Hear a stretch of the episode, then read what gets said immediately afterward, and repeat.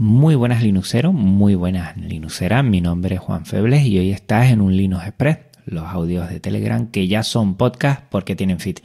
Y vamos a empezar con lo que he estado cacharreando un poco esta semana. Y lo primero, como siempre, hacer memoria del episodio anterior, el 69, un Linux Conexión con Alex Paul, que a mí me ha gustado, ha sido muy divertido hacerlo con él. Le tengo que pedir de nuevo perdón porque tuvimos que repetirlo y es que en la grabación anterior me equivoqué a la hora de elegir la frecuencia para grabar y bueno fue un fiasco porque no iba en sintonía con la del sistema y, lo hizo mal. Y lo más sencillo era grabar de nuevo y ya está. Creo que dice cosas muy interesantes. Si no lo has escuchado dale una escucha porque creo que merece la pena y que ha quedado muy bien.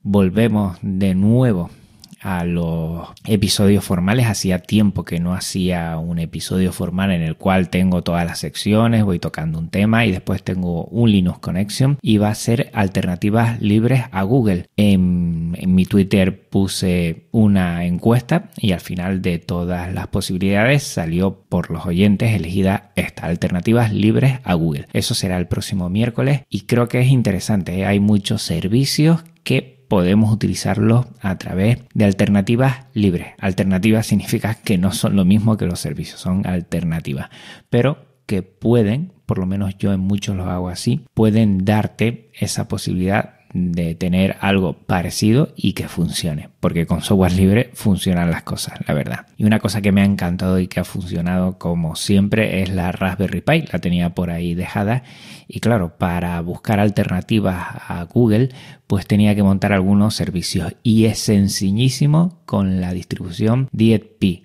La verdad es que por medio de script te puedes montar servicios muy sencillos. He hecho varios hilos en Twitter que creo que han gustado de la forma que puedes sacarle rendimiento con esta distribución, con DietPy, y te animo a probarla y usarla. Si tienes una Raspberry o cualquier otra placa simple por ahí, por algún cajón, mm, ya la estás desempolvando y ya le estás instalando DietPy porque funciona y funciona muy bien. Y la verdad es que es súper sencillo, ¿eh? Vas por unos menús, eliges los que quieres instalar y después le das instalar y listo que listo. Es muy, muy, muy sencillo y para gente que, bueno, conocimientos normales como yo, pues le viene como anillo al dedo este tipo de distribuciones que lo que hacen es coger otras distribuciones y facilitarlas con script. Está muy, muy bien. Hablando de placas simples, en su momento me compré la Odroid Go, esa especie de consola portátil de Odroid que realizó en su décimo aniversario y la sacó. Estoy contentísimo y la he actualizado. La tenía por ahí y estuve viendo las posibilidades que tenía, vi que se podía actualizar y se nota que mejora el rendimiento. Estoy muy, muy contento con esta maquinita, vamos a decirlo así, que tiene muchas posibilidades, no solo de retro gaming, pero que, bueno, pues a mí me tira mucho del corazón esto y veo que se le puede sacar mucho partido. Te animo a que si todavía puedes conseguirla, no sé cómo está el tema de los envíos y si hay que esperar mucho, pero que merece la pena merece la pena y tenemos algo con arquitecturas diferentes y que creo que funcionan bien. Otra cosa que he probado porque me llamaba la atención que mucha gente hablara es MX Linux, esa distro ligera y la verdad que la instalación es muy fácil y la verdad que dan bien, el aspecto gráfico es muy bonito. Lo instalé en un portátil un poco antiguo, eso sí, con 2 GB de RAM y funciona muy bien, no tengo nada que decir. Se me queda a mí, bueno, un poquito menos afinada que Minino. Minino, la verdad, está distro galega y que hablé en su momento de ella, pues creo que le saca todavía el puntito extra y mediante, nunca mejor dicho, y lo hemos hablado antes, mediante script, pues facilita mucho lo que es sacarle partido de instalaciones y había cosas que me llamaban la atención que en MX Linux no lo he visto tan afinado que, por ejemplo, la navegación con Firefox estaba muy bien implementado y en antiguos ordenadores que siempre se atascan un poquito con esto de la navegación, pues que iba muy bien.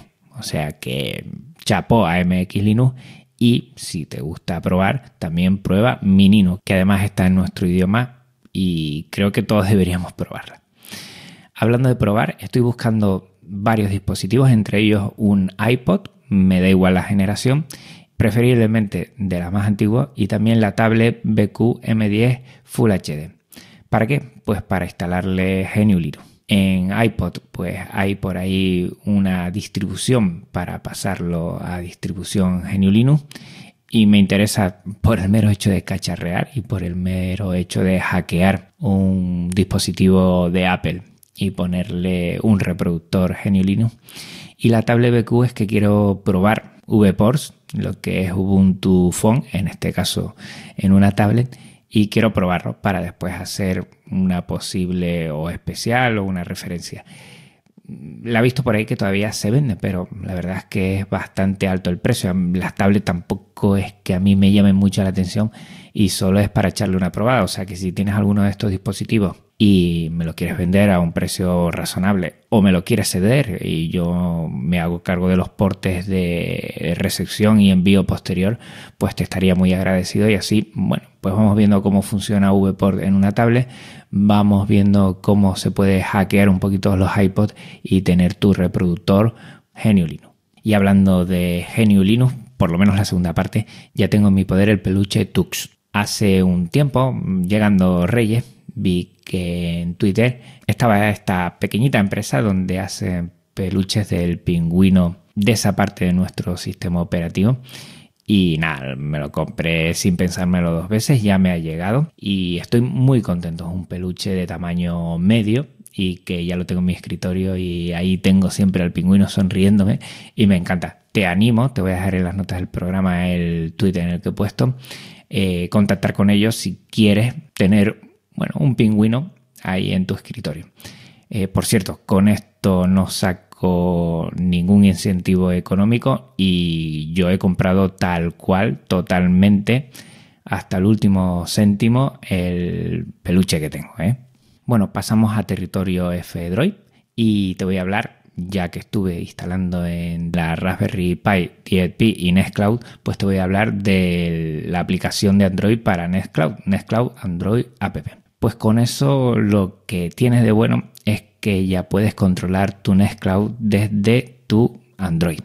¿Y qué puedes hacer? Pues bueno, desde realizar consultas hasta bajarte y lo interesante, que yo creo que también hablaré en el aspecto de cuando venga el episodio de Google es que puedes sincronizar tus fotos para que también se suban a esta nube personal de Nextcloud y eso está muy bien. Te lo voy a dejar también en las notas del programa la dirección de Fedroid para que le eches un vistazo y para que veas que esta es otra de las posibilidades que nos podemos alejar un poco de algunos servicios privativos y pasar a otros que son más libres. Y por último, animarte, que ya son varias las ciudades que aquí en España se han animado a disfrutar del flisol en España. En Latinoamérica está prácticamente asentado y creo que es una buena iniciativa, sobre todo para hermanarnos esos dos continentes y también hacer algo junto y propiciar, divulgar nuestro sistema operativo del New y el pingüino, que hace mucha falta, y también desvirtualizarlo. Esto es fácil, si tú en tu localidad no conoces ninguna asociación, pues búscala, ponte en contacto. Hay universidades, hay asociaciones de usuarios. Eh, si te mueves un poco, seguro que vas a encontrar algo. Y a partir de ahí, pues animar a esa asociación, poner tu granito de arena, conocer a más gente, desvirtualizar. Yo creo que esto puede tocar muchos palos y es muy bonito que nos veamos en algún momento y que animemos a la gente a utilizar Geniulino. Yo voy a tirar Flisol con mucha otra gente aquí en Tenerife, con la oficina del software libre de la laguna y con Mans que estuvo aquí en un episodio anterior y hablamos de muchas cosas, de la terminal, de Inkscape y entre todos nosotros y muchos más vamos a sumar y a poner nuestro granito de arena para que se conozca más Genio Linux. O sea que a ti también te animo a que en tu zona, en tu ciudad, en tu localidad, pues busques a gente, busques a gente, a usuarios y usuarias de GNU Linux y les animes. Seguro, seguro que hay alguna comunidad, alguna asociación. Casi siempre todas las universidades tienen alguna oficina del software libre donde te puedes poner en contacto con ellos y animarles a que hagan un frisol que será el último sábado de abril, que este año será el 27 de abril. Pues bueno, por mi parte nada más.